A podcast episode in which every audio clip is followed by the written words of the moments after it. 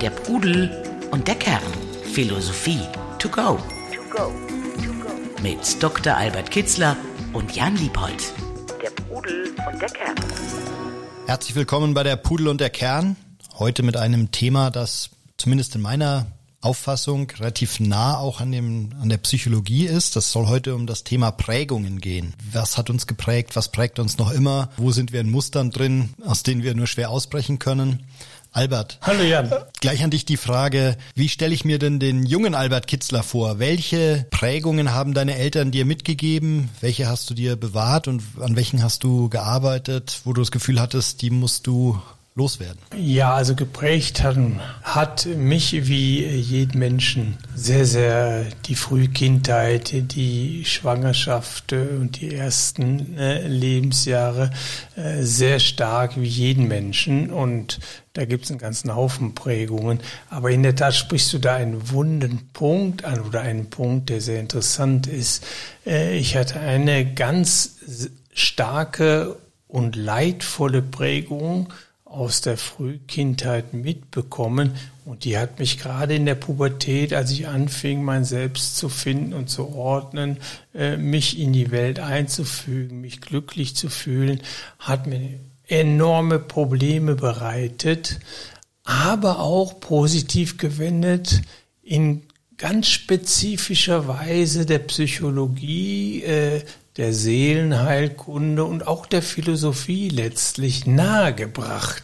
Äh, Aeschylus, der griechische Tragiker, sagte mal, durch Leiden lernen.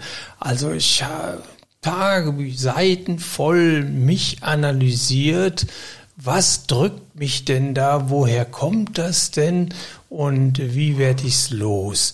Also das war der Anfang, kann man sagen, meiner jetzigen Karriere oder meiner Karriere Karriere als Philosoph überhaupt die Auseinandersetzung äh, mit einem ganz konkreten, durch eine ganz konkrete Prägung ausgelöste, vielfältige Leiden. Mhm.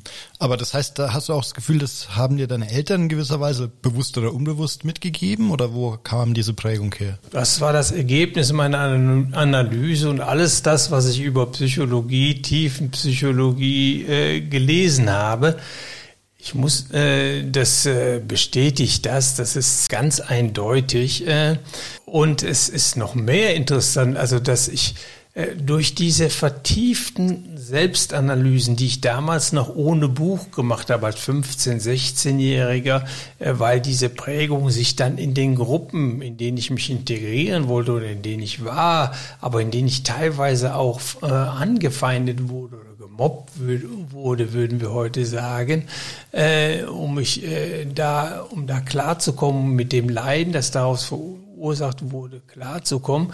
Also die Analysen waren derart äh, tief, weil auch das Leiden stark war, dass als ich dann die ersten psychologischen oder tiefen psychologischen Bücher las, auch gerade von Freud, da war mir das alles völlig klar. Also mhm. das etwas übertrieben natürlich. Der hat ganz viele äh, äh, Dinge äh, analysiert und besprochen und wissenschaftlich vertieft, die ich damals dann äh, in dieser Erfahrung nicht gemacht hatte.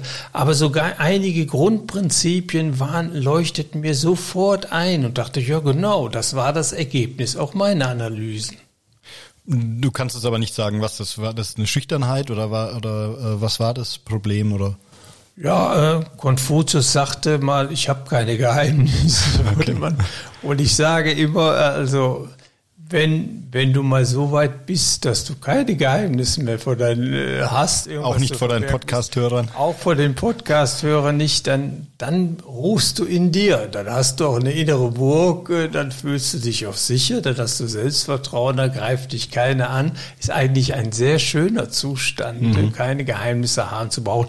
Man kann sie natürlich trotzdem haben und ich führe auch nicht jeden meiner Gesprächspartner in meine Teamsphäre mit, mit ein. Das ist damit natürlich nicht gemeint. Aber so frei äh, sagen können, hier bin ich ein Mensch mit all seinen Schwächen und Stärken, das ist etwas Tolles. Viele Menschen können das nicht. Das macht einen auch offen äh, in Gesprächen. Das zieht auch an, das strahlt auch aus, das lädt den anderen auch ein, selbst offen zu werden. Und dann entstehen wahrhaft nährende und gute Gespräche. Also ist mhm. auch eine Voraussetzung dafür. Aber ich schweife ab vom Thema. Wahrscheinlich, weil ich nicht auf, äh, des, auf des Pudels Kern kommen will. Aber jetzt äh, Spaß beiseite. Also ich hatte etwas, was sich dann bei ganz vielen Menschen, äh, die ich auch einzeln berate, dann wiedergefunden habe. Und äh, ich habe den Eindruck, jeder Zweite läuft mit diesem Problem. Um das aber mehr oder weniger stark ausgeprägt. In unserem Fall war es äh, unserem Spre ich spreche, weil meine beiden Brüder unter dem gleichen Phänomen gelitten hatten. Also äh, das äh, Phänomen ist allgemein. Wenn du von einem Elternteil nicht hinreichend geliebt wirst, ähm, dann wirst du als Kleinkind sehr unsicher. Du möchtest nämlich geliebt werden. Du möchtest im Grunde zurück in den Mutterbauch, dieses getragen werden, dieses geschützt werden, dieses äh, geliebt werden. Du möchtest angenommen werden, so wie du bist. Aber wenn dich ein Elternteil, äh, dessen Liebe du brauchst, nach der du dich sehnst, dich ablehnt oder äh, dir diese Liebe nicht, diese Liebe nicht erwidert, dieses Vertrauen in der selbst nicht gibt, dann gibt's ein Knacks in, in diesem Kind. Das Kind fragt sich plötzlich, mache ich was falsch? Bin ich so, wie ich bin, äh, nicht richtig? Bin ich nicht willkommen? Und du entwickelst dann erstens kein Selbstvertrauen, du entwickelst Ängste, du möchtest von allen geliebt werden, du kannst schlecht Nein sagen, weil das, äh, du erlebst immer wieder diese alte Schleife, die Ablehnung oder mangelnde Anerkennung, mangelnde Wertschätzung, Akzeptanz durch diesen durch dieses Elternteil. Und mein Vater äh, konnte überhaupt keine Gefühle zeigen. Er konnte uns kaum in den Arm nehmen. Äh, und äh, äh, er konnte auch nicht loben, er konnte auch nicht wertschätzen. Wenn du eine Eins aus der Schule gebracht hast, dann sagte er, es gibt auch noch eine Eins plus äh, die gibt's, die gab's nur in seinem Kopf, die gab's nicht in mhm. Wirklichkeit. Also, also dieses, äh, das gibt es, wie gesagt, mehr oder weniger. Äh, und man wird auch nicht so akzeptiert, äh, wie man ist, sondern man wird gebogen. Da war er allerdings nicht so, so insistiv. Mhm. Er hat mir ab 14 freien Lauf gelassen. Da war ich eigentlich im Grunde schon äh, völlig unabhängig. Das fand ich dann wieder ganz toll. Ich mache, habe meinem Vater nie einen Vorwurf daraus gemacht, weil ich wusste, dass sein Vater, äh, äh, als er zwei Jahre alt war, verunglückt war. Da war die Mutter in äh, in einem Vorort von Danzig mit mit fünf oder sechs oder sieben Kindern äh, allein und ja, da hat der natürlich Prägungen mitbekommen, das Karma, man trägt die mhm. von Generation zu Generation, die furchtbar waren. Dann musste er mit 17 in den Krieg und kam zehn Jahre später aus Kriegsgefangenschaft raus. Das muss man sich mal vor, vorstellen. Von 17 mit 27, die besten Jahre, wo du ausbilden kannst, deine Talente, wo du den Beruf ergreifen kannst. Alles das fiel weg bei ihm. Der konnte nicht den Beruf ergreifen, den er gerne hätte ergreifen müssen. Als er zurückkam vom Krieg, war die Heimat weg. Das war, das war dann Polen. Polen. Die Familie war zerstreut. Er hatte kein Dach über dem Kopf und musste, hat dann die nächstbeste Arbeit genommen. Also der hat es unglaublich schwer gehabt. Ich habe ihm irgendwie intuitiv nie einen Vorwurf daraus gemacht, so wie er war. Als wenn ich schon geahnt hätte, wie so etwas kommen kann und dass er da als Kleinkind auch selbst nichts für konnte, dass er so kalt war. Aber du hast selber sozusagen sehr intensiv gespürt, dass da eine Prägung vorliegt und dementsprechend äh, bist du auch davon überzeugt, dass Prägungen ganz entscheidend sind für unseren Charakter oder eben unsere, auch letztlich unsere Leben, unser Leben, unsere Lebensführung. Ja, wir könnten fast sagen, was ist der Mensch? Die Summe seiner Gewohnheiten. Und was sind die Gewohnheiten? Das sind Einprägungen. Äh, sei sie durch traumatische Ereignisse, durch frühkindliche Erfahrungen, äh, sind das Abdrücke, die äh, die Mitmenschen, die Bezugspersonen in früher Kindheit bei einem hinterlassen, die die ersten Erlebnisse hinterlassen. Äh, und äh, so sind wir eine Summe unserer Prägungen, könnte man auch sagen. Was teilweise sehr gut ist, denn das ist auch ein Teil der Erziehung, auch das ist Prägung und wo die Erziehung gut ist und fruchtbar ist, äh, da brauchen wir sie auch gar nicht abzubauen. Aber viele Prägungen äh, sind leidvoll, sie entsprechen auch nicht dem eigenen Selbst. Sie, mhm. sie wenn wir ihnen folgen und manche Menschen folgen ihnen, von ihnen uns nicht befreien, dann leben wir entfremdet, wir fühlen uns gar nicht wohl in unserer Haut und häufig ist Persönlichkeitsentwicklung, kann man auch verstehen, als eine äh, negative Prägung nach der anderen zu erkennen und abzubauen. Die alten Inder sagten, eine Maske nach der anderen aufschneiden, um zum Selbst zu kommen. Und aber die positiven auch zu erkennen und auch äh, zu akzeptieren. Ne? Ja, und so zu fördern sogar. Ja, ne? Genau, also, also weil ich glaube, sowas, das Gegenteil von dem, was du jetzt über deinen Vater äh, erlebt hast, kann man seinen Kindern ja auch mitgeben, eben eine tiefe Sicherheit, ein Urvertrauen, ähm, dass man geliebt wird, dass man jemand ist, was kann. Ne? Also man, man kann es ja umdrehen oder wunderbar, oder man ja. sollte Eltern ermuntern, wahrscheinlich auch nicht ausschließlich, auch da gibt es ein zu viel, klar, aber ähm, diese Sicherheit, die man erfahren kann als Kleinkind, das ist, glaube ich, ein, ein, ganz wichtiges Geschenk. Oh ja, das äh, kann man wohl sagen. Also angenommen werden, akzeptiert zu werden, so wie man ist und geliebt zu werden von beiden Eltern. Was Besseres kann man dem Kind überhaupt gar nicht tun. So ein Kind wächst mit Selbstvertrauen auf, äh, kann sich akzeptieren, so wie es ist. Also hat viele, viele Probleme nicht. Man könnte auch sagen, vielleicht kriegen wir genauso viel gute und nährende Prägungen mit auf den Weg gebracht in den unterschiedlichsten Stufen unserer Entwicklung wie auch negative. Oder eben was dazwischen. Also ich denke jetzt an sowas wie eine Geschwisterfolge, die ja ähm, auch Einfluss auf unseren Charakter nimmt. Also bin ich der Erstgeborene, der wahrscheinlich ein bisschen stärker danach strebt, Erwartungen zu erfüllen, angeblich ja auch stärker materiell orientiert ist, aber sowas zu erkennen und ähm, oder eben der Sandwich-Kinder, die sich häufig benachteiligt fühlen, was ja auch nicht zwingend der Realität entsprechen muss, sowas zu erkennen und sowas anzugehen. Ich glaube, das ist die Herausforderung bei positiver Lebensgestaltung. Ja, äh, man kann die äh, Persönlichkeitsentwicklung verstehen als äh, das Aufarbeiten der eigenen Geschichte, der Biografie oder das Mitgestalten der eigenen Geschichte. Wir finden sie irgendwann vor und jetzt geht es darum, die Spreu vom Weizen zu trennen.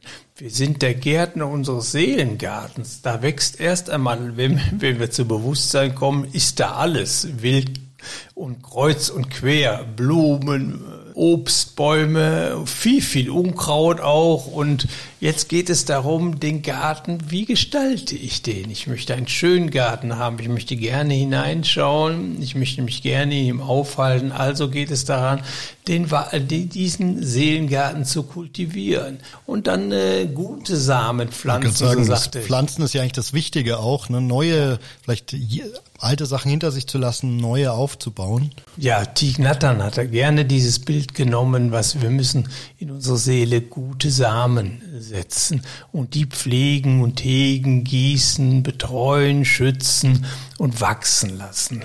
Dann, dann werden wir innerlich reich. Und dieser innerliche, innerliche Reichtum führt zu Freude am Leben und führt zu einem glücklichen Leben. Der Pudel und der Kern. Philosophie to go. Kannst du mal so ein paar typische Prägungen benennen? Also so ist sowas Eifersucht zum Beispiel. Ist das glaubst du, das ist eine Prägung oder entwickelt sich das im Laufe von durch Erfahrungen, also Erfahrung eigene Erfahrungen? Nein, das, ich denke, das ist häufig auf eine Prägung zurückzuführen. Ich war furchtbar eifersüchtig. Wie ich vorhin sagte, ich wollte von allen geliebt werden. Und ich erinnere mich noch sehr gut, als dann einer meiner besten Freunde, er ist heute noch mein Freund, der älteste, den ich habe. Äh, als der sich dann eher einem anderen Freund zuwendet, oh, war ich tot traurig.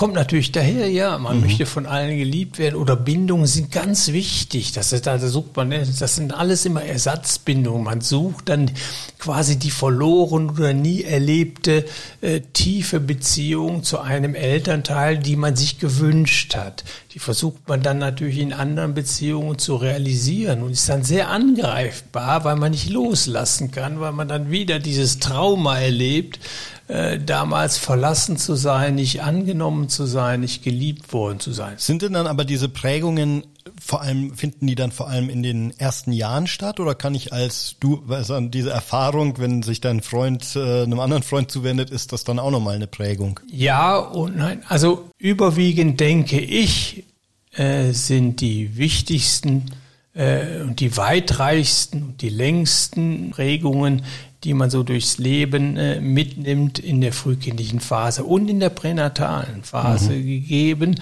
also in den ersten zwei, drei Jahren, drei Jahren. Es kommen später immer welche dazu. Sobald wir eine Erfahrung machen, sobald wir eine Gewohnheit annehmen, sobald wir eine Gewohnheit ändern, könnte man sagen, prägen wir etwas anderes in uns ein. Mhm. Dann gibt es traumatische Erlebnisse, die wir alle haben äh, die erste Liebe und was kommt dabei raus, das ist eigentlich immer, bleibt, bleibt immer unvergessen und irgendwie prägt uns das auf dem Weg unserer späteren Partnerschaft. Hoffentlich positiv. Äh, ja, hoffentlich positiv. Äh, man kann aus allem Positives machen, also das ist so, also eine Prägung oder eine Erfahrung kann erst einmal schlecht sein, aber wenn ich sie gut verarbeite, kann ich Gutes daraus machen. So sollten wir mit allem Leiden umgehen, dass wir es erst einmal akzeptieren, umarmen, annehmen und die Energie, die darin, äh, die sich darin ausdrückt, ins Positive wandeln. So mhm. können wir auch äh, beispielsweise Trennungserfahrungen aus einer Beziehung, wenn wir sie gut aufarbeiten, was ich immer dringend empfehle, dass man eine beendete Beziehung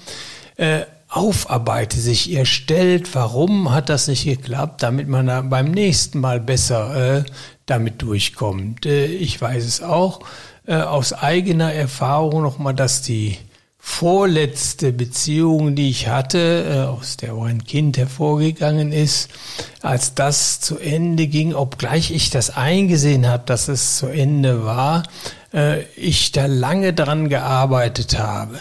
Aber diese Arbeit dann irgendwie glücklich beendete und in der nächsten Beziehung völlig angstfrei, äh, auch äh, frei von der Angst vor einer Trennung leben konnte und dass die Beziehung unglaublich entlastet hat. Denn solche Angst vor Trennung, die kann eine Beziehung außerordentlich belasten. Auch das ist ja wahrscheinlich eben diese Verlustangst, die man aufgrund frühkindlicher oder eben späterer Prägungen bekommt. Ne? Ähm, wenn man jetzt erkannt hat, was einen prägt, ähm, positiv wie negativ, man soll dran arbeiten, habe ich verstanden, aber wie stelle ich mir diese Arbeit äh, dann vor? Und ist das ein kontinuierlicher Pro äh, Prozess? Hast du auch heute noch vier, fünf Prägungen, an denen du gerade arbeitest, sie zu überwinden oder anzupassen? Ja, aber den äh, wichtigsten und schwierigsten Schritt hast du übersprungen, so wie du es formuliert hast. Es gilt erst einmal zu, zu erkennen. erkennen. Mhm. Erkenne dich selbst heißt erst einmal, Schau her, wo deine Gefühle herkommen, was die Ursache in deiner Seele sind für die Entwicklung solcher Gefühle in bestimmten Situationen. Ich reagiere dann immer aufbrausen etc. Ja, warum ist das der Fall? Äh, was hast du da erlebt oder was fühlst du da? Warum äh, triggert dich das so an? Das sind ja diese Affekte auch, von denen du immer sprichst. Ne? Ja, also Neid richtig. ist vermutlich mhm. auch eine, Prä eine Prägung, Wut, ja, aus der Haut fahren. Äh, sind das Missgunst? Ja, ja, also Buddha sagt, oder ein, ein indischer Yogi hat äh, eine gewisse Lehre Buddha so interpretiert, es gibt vier Schritte. Das sind, ist eigentlich der Inbegriff der Weisheit. Erstens erkennen, dass ich darunter äh, durch etwas leide. Dann die Ursache zu erkennen. Und das sind häufig Prägungen oder Erfahrungen, die man gemacht hat, die bestimmte Muster in einen gebildet haben, die sie verinnerlicht haben und die sich immer wieder abspielen in ähnlichen äh, oder gleichen Situationen die Ursache erkennen. Habe ich die Ursache erkannt, weiß ich auch, wie ich sie aufhebe. Und dann äh, gibt es eine Übung, sie aufzuheben. Die heben sich nicht so einfach auf, dass ich sie erkenne. Das gilt für einige, sagte Freud auch, äh, dass das, äh, wenn das Unbewusste bewusst wird, dann äh, ist es eigentlich auch schon, äh, ist es eigentlich auch schon die Neurosen, die daraus entspringen, überwunden. Und der vierte Schritt, äh, damit anzufangen, mit den Übungen die Ursache aufzuheben, bis die Ursache weg ist. Also äh, Leid erkennen, Ursache erkennen, wie hebe ich die Ursachen auf, sofort damit anfangen, äh, mit dem, äh, wie ich das mache. Und das ist häufig Übungen, Eingewöhnung, bis die Erkenntnis äh, dieses Musters verinnerlicht ist und ich dieses Muster aufsprenge quasi. Aber das ist jetzt ja eigentlich nichts für Amateure, ne? Also äh, oder beziehungsweise ähm, du hast da offensichtlich ein gewisses Talent gehabt schon in jungen Jahren, ähm, dich da selber zu befreien. Aber ganz klassisch ist das ja wahrscheinlich eher was, was ich mit einem Psychologen oder Psychiater angehe. Ja, äh, also wenn es sehr schwerwiegend ist, äh, schicke ich in persönlichen Beratungen, die sage ich, das ist eine Sache für den Spezialisten, für den Psychotherapeuten oder tiefen psychologisch ausgebildeten Therapeuten. Äh, aber es gibt für unsere Alltagsprobleme, wenn wir nicht psychisch richtig krank mhm. sind, im medizinischen Ding, denn dann ist man für Argumente nicht mehr zugänglich. Dann reichen philosophische Argumente nicht mehr, um den Defekt aufzuheben. Für die meisten Menschen gilt aber, dass sie nicht psychisch krank sind mhm. im technischen Sinne, sondern dass sie eigentlich noch Argumenten äh, zugänglich sind, dass sie die Fähigkeit haben, ihr Leben zu steuern und möglicherweise auch sich umzuprogrammieren, also äh, andere Gewohnheiten sich anzugewöhnen und schlechte, selbstschädigende Gewohnheiten abzulegen. Und das ist eigentlich eine Sache, die kann Wer sich kontinuierlich mit praktischer Philosophie beschäftigt oder meine Bücher liest, pardon, ich habe jedenfalls mal ein Buch geschrieben, Denken heilt, äh, Philosophie für ein gesundes Leben, wo ich all diese Affekte durchgegangen bin. Äh, das am Anfang steht halt immer, wo drin die meistens ihre Ursache haben und dann äh, reihe ich die Übungen an, die die Alten mhm. empfohlen haben. Das sind acht bis zwölf Übungen, wie man davon loskommen kann. Sag, sag doch bitte noch mal ein paar von diesen typischen mit durch Philosophie überwindbaren Prägungen. Ja, also es ist äh, Angst, Sorgen, innere Unruhe, Wut, äh, Zorn, Hass, Neid, Eifersucht, Gier, Habgier. Also das sind alles Dinge, die einem nicht gut tun. Ja. Äh, Angenommen, also ich hoffe, ich bin es nicht in aus, allzu ausgeprägter Form, aber nennen wir mal das Thema Gier oder Habgier. Wenn ich feststelle, ich denke ständig nur über Geld und wie ich noch mehr Geld oder noch schönere Autos bekomme. Was empfiehlst du? Was? Ich habe das erkannt. Was ist die Übung, äh, um diese Prägung, die ja woher sie auch immer kommen mag, äh, wenn ich die überwinden möchte? Also der erste Schritt ist, wie gesagt, das Erkennen des Leidens und äh, verbunden äh, mit dem Leiden am Leiden. Also ich muss erst mal feststellen, das mhm. stört mich, ja. das möchte ich ändern. Viele Menschen kommen über den ersten Schritt gar nicht hinaus, sondern die, die kommen gar nicht zu dem Entschluss, ne, ne dem möchte ich mich stellen. Das stört mich irgendwie da, mein Geiz und immer habe ich nur Geld im Kopf und vernachlässige meine Kinder, meine Partnerin und irgendwie bin ich doch mehr als diese, diese Konzentrationsmodell. Also das mhm. muss der, der erste Schritt. Der zweite ist, woher kommt dann? Wieso halte ich so, wie klammer ich so Besitz und wieso äh, bin ich da so fixiert? Wieso kann ich nicht loslassen? Hat häufig was mit vielleicht Unsicherheit zu tun, schwachen Selbstbewusstsein. Da versucht er sich besonders sich abzuschotten oder alles sicher zu machen mit einer großen materiellen Besitz. Vielleicht hat er auch äh, Minderwertigkeitskomplexe und denkt, äh, ich muss da groß, ich muss viel Geld haben, um protzt dann vor anderen damit und prahlt vor anderen damit, kann auch die Ursache sein. Woher kommt der Minderwertigkeitskomplex? Wieso will ich das? Und das ist aber alles ein Selbstreflexionsprozess. Ne? Ja, also das ist erstmal sind auf der Ebene. Mhm. Habe ich die Ursache erkannt, dann äh, beispielsweise. Würdest du auch empfehlen, mit anderen darüber zu sprechen? Also auf dem Weg zur Selbsterkenntnis? Unbedingt, wenn man gute Freunde hat, sind also äh, zu zweit den Weg zu gehen oder äh, da äh, mal eine neutrale Person anzusprechen und die mal drauf gucken zu, äh, zu lassen, wenn man ein gutes, vertrauensvolles Verhältnis hat oder mit einem Philosophen mhm. äh, zu sprechen, auch empfehlenswert, der, der mal äh, auf einen draufblickt. Manchmal äh, ist man doch verengt in seiner eigenen Perspektive und sieht bestimmte Dinge nicht. Außerordentlich hilfreich, ja, Mhm. also begleitet in jedem Fall. Aber es muss nicht gleich ein Psychotherapeut sein. Mhm. Also es kann auch durch einen Phil- einen Philosoph sein. Vorausgesetzt, das ist kein pathologisches Problem. ne? Richtig, genau. Äh, Da gibt's eine Grenze äh, und äh, ja, dann habe ich die Ursache erkannt und dann denke ich, okay, jetzt fange ich mal an, an mich einzuüben, ins Loszulassen. Oder ich spende Geld.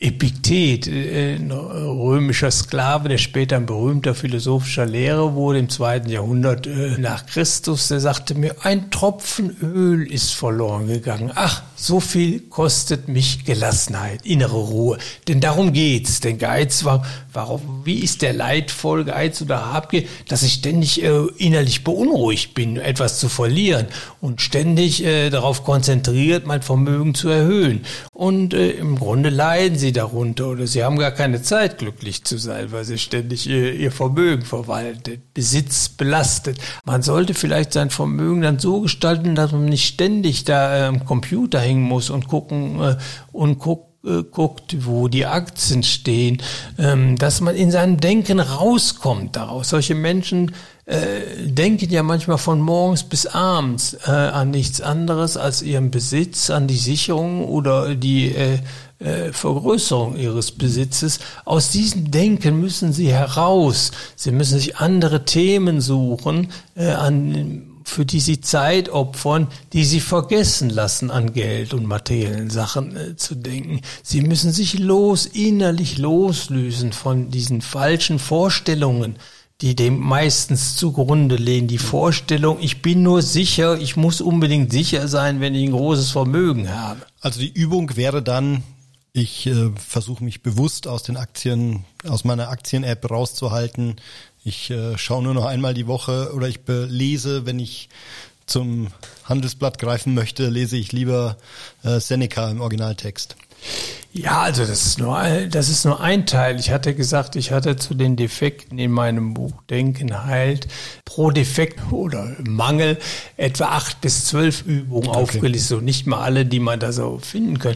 Das ist ein Baustein. Da gibt es ein ganzes äh, Arsenal von hilfreichen Übungen, die ich parallel mir ein bisschen eintrainieren sollte. Und wenn man das lang genug macht, wenn man die Beharrlichkeit aufwendet, erstens die Entschlossenheit, etwas daran zu ändern, die Beharrlichkeit auf, aufbringen, die dazu passenden Übungen auch zu wiederholen und zu beachten, dran bleibt und da auch konsequent ist, dann wird sich äh, im Laufe der Zeit, je nachdem, wie stark diese Prägung in einem verhaftet ist, wie lang man da schon mit rumläuft, wie lang man schon in diesen Schleifen denkt, äh, wird man sie irgendwann auch verändern. Die werden sich verändern. Der Pudel und der Kern. Der Philosophie-Podcast zu den Fragen des Lebens. Und umgekehrt ist, glaube ich, aber ja auch wichtig, einfach auch mal seine positiven äh, Prägungen zu erkennen. Wenn ich also im ganzen Gegensatz dazu ein großzügiger Mensch bin, wenn ich äh, merke, es fällt mir leicht, auf Menschen zuzugehen, die äh, Herzen der Menschen zu gewinnen, dann können das ja eben auch positive Prägungen sein. Und derer muss ich mir ja auch erstmal bewusst werden und sie dann im Idealfall auch noch weiter zu kultivieren. Ne? Ja, also wir, wir können sagen, wir müssen, das hat, da brauchen wir aber nicht nach den Prägungen zu fragen, äh, was Gutes in uns ist, was uns, was gute Gewohnheiten sind, die mir gut tun, die muss ich einfach fortsetzen, die muss ich auch teilweise ausbilden. Beispielsweise der Mensch möchte gerne gestalten, möchte gerne seine Ideen in der Außenwelt verwirklicht sehen, Selbstwirksamkeitserfahrungen zu machen. Das ist außerordentlich wichtig für ein glückliches und zufriedenes Leben. Also wir sollten tun. Äh, Wir sollten gestalten, wir sollten Arbeit. Arbeit ist deshalb existenziell und unheimlich wichtig. Bei Goethe, wenn man sich mit ihm beschäftigt, also der meinte, äh, der, der sah da eigentlich die, äh, ja, die Wurzel alles Glückdrins und er meinte, man kann, der Mensch könne gar nicht leben, ohne äh, nicht zu versuchen zu wirken. Nicht immer, muss nicht immer erfolgreich sein. Das Wichtige ist, wer stets sich bemüht, den können wir erlösen, heißt es in Faust 2. Äh, also das Bemühen darum äh, zu gestalten, in der Welt zu wirken, äh, auf Personen zu wirken, sei es auch im engsten Kreis, da Spuren zu hinterlassen, da erleben wir uns erst selbst. Da baut sich erst Selbstbewusstsein, Selbstvertrauen auf. Das ist existenziell und eine große Quelle des Glücks. Das Gutes tun, könnte man auch sagen.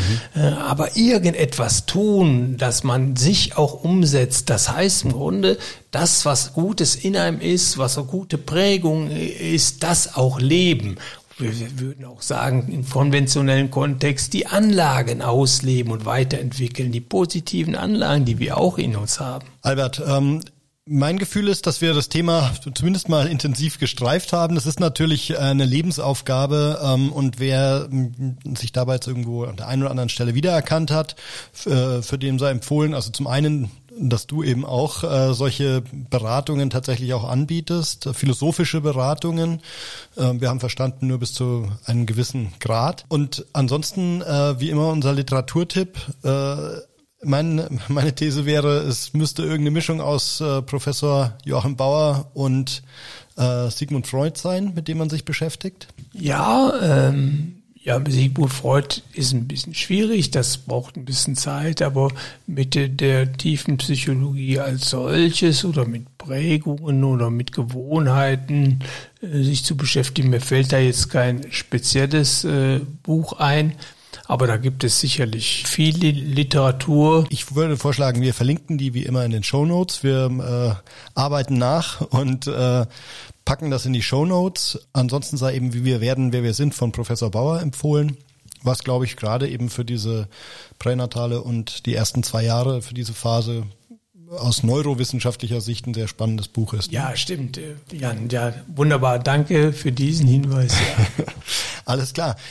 Also, vielen Dank fürs Zuhören. Albert, vielen Dank für die Offenheit und die wertvollen Hinweise. Wir hören uns wieder in zwei Wochen. Schaut bis dahin mal in unsere Shownotes und bei pudel-kern.com. Albert, wir äh, setzen uns jetzt wieder entspannt, äh, nee, beziehungsweise es ist sogar schon Mittagszeit. Wir äh, kochen jetzt erstmal entspannt und essen dann gemeinsam. Ja, machen wir, Jan. Gute Zeit Grüß und bis bald. Der Pudel und der. Der Philosophie-Podcast zu den Fragen des Lebens. Mit Dr. Albert Kitzler und Jan Liebold. www pudel-kern.com